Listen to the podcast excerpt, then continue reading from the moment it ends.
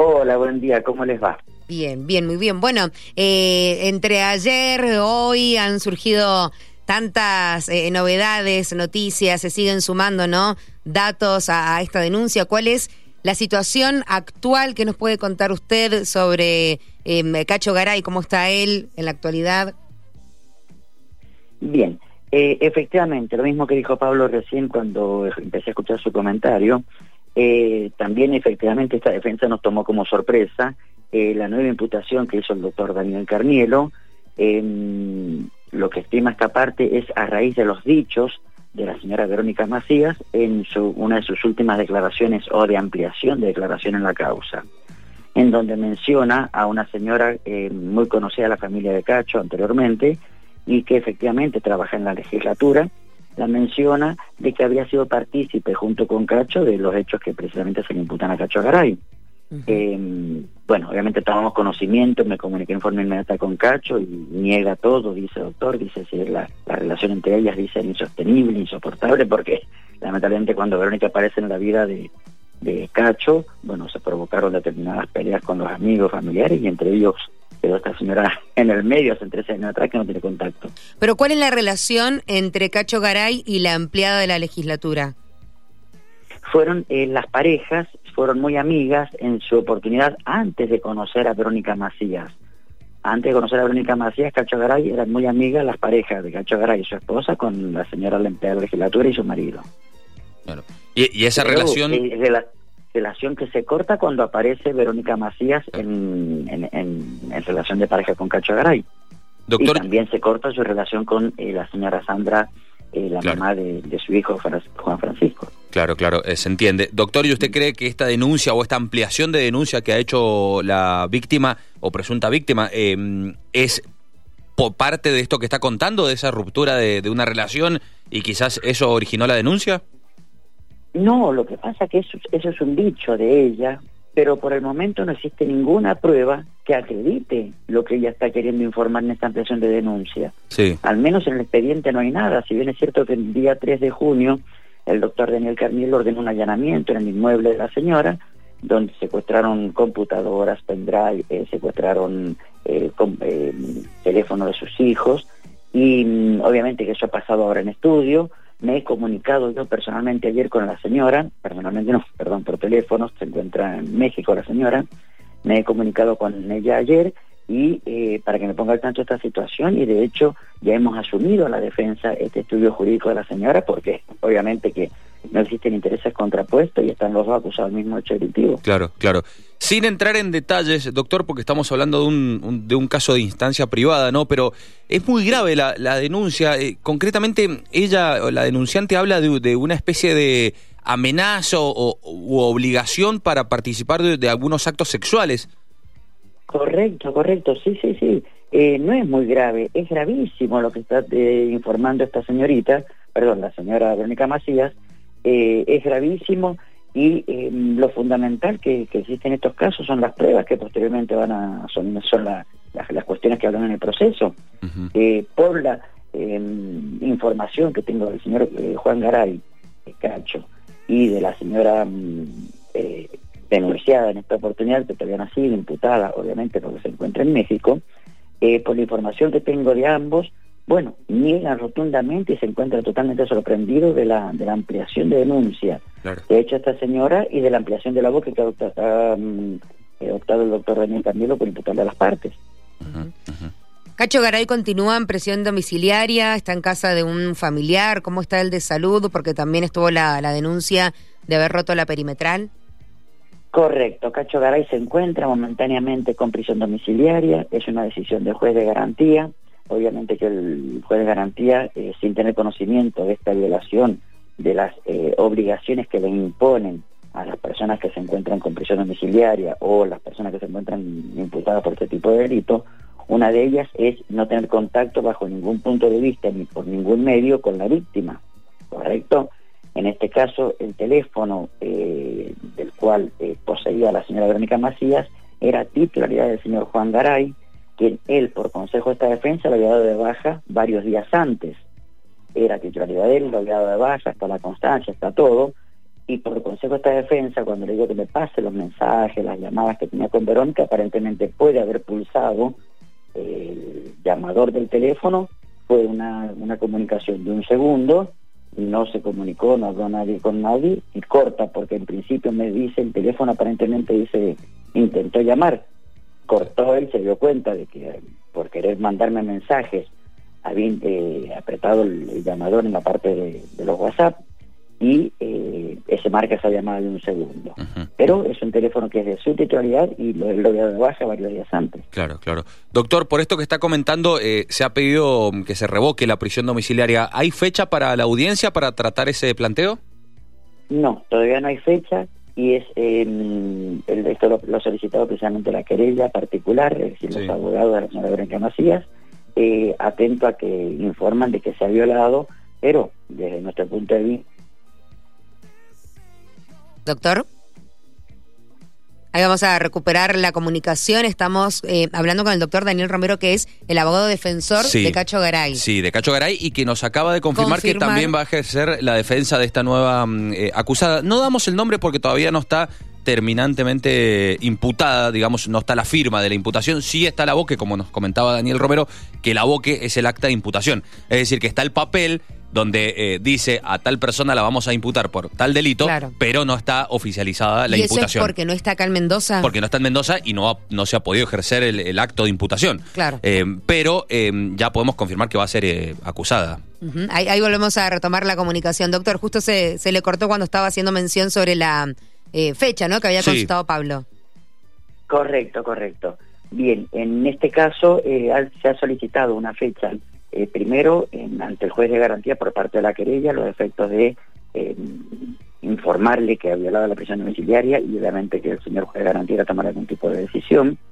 Eh, respecto de eso, desde nuestro punto de vista no existe la intención, el doble que es lo que se necesita en este caso, o la intención de querer cometer algún acto ilícito respecto a una persona porque el teléfono era de él y lo ha quedado de baja, es decir, tenemos las constancias que estaba de baja lamentablemente puede ser un problema de la empresa, pero no lo hizo él con ninguna intención de querer amenazar o amedrentar a la víctima. Claro. Doctor, eh, volviendo mm, sobre la situación de esta mujer que ha sido denunciada recientemente, empleada de la legislatura, podríamos identificarla así. Eh, ¿Se sabe, usted dijo que, habló con ella, ¿se sabe cuándo va a volver a la provincia, si, si le dijo o si se va a presentar?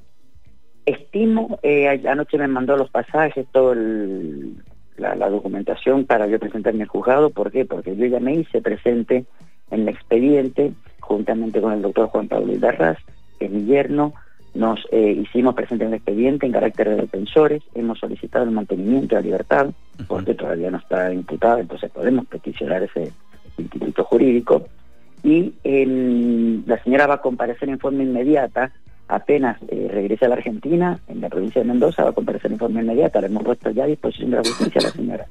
¿Qué sería esta semana? Calculo yo que el día 13 llega a Mendoza. No hay que leer, sinceramente, los pasajes de vuelta, me los mandó todo por foto, pero calculo que el día 13 de junio está en Mendoza. Bien, bien. Eh, ¿Le sorprende esta derivación que ha tenido el caso? Seguro, seguro que nos sorprende.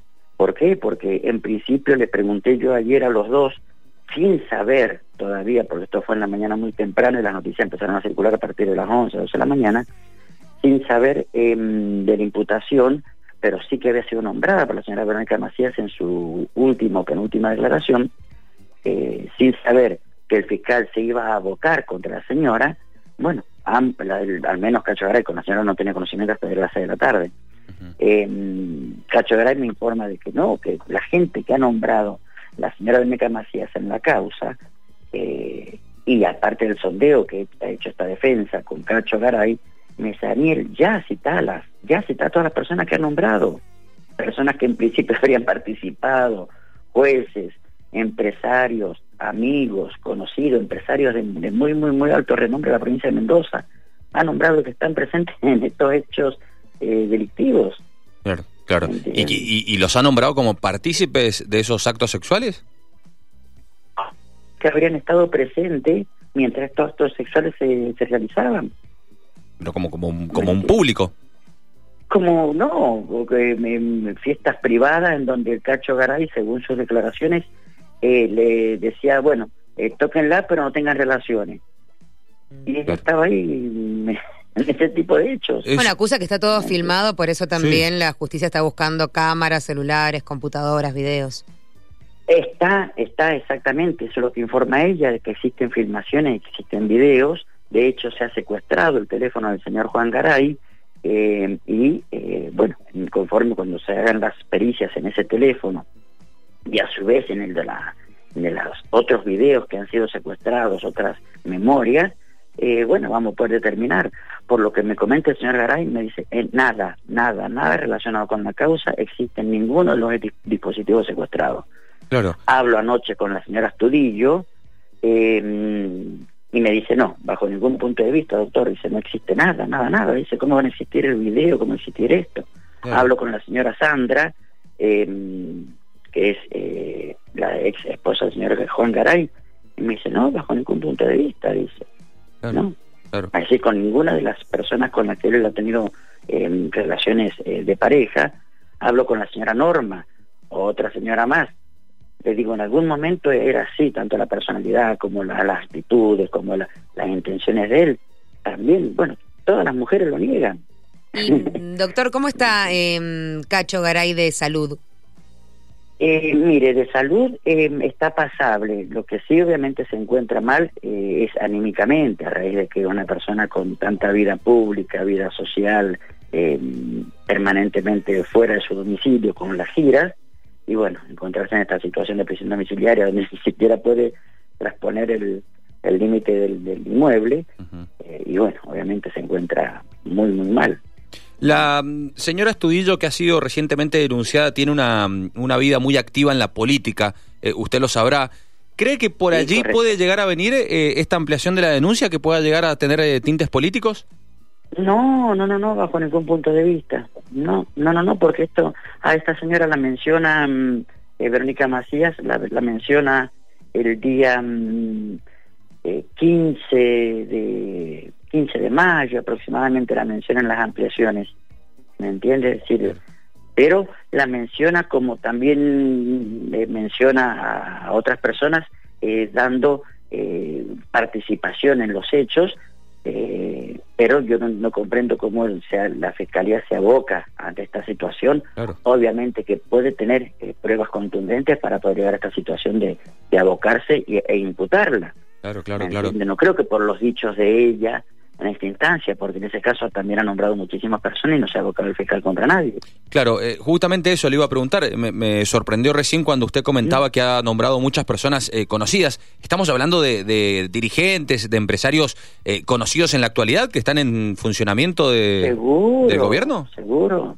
Y, a, su vez también han, hay influencia por parte de los testigos de gente de la política, de muy, muy, muy alto rango de la política.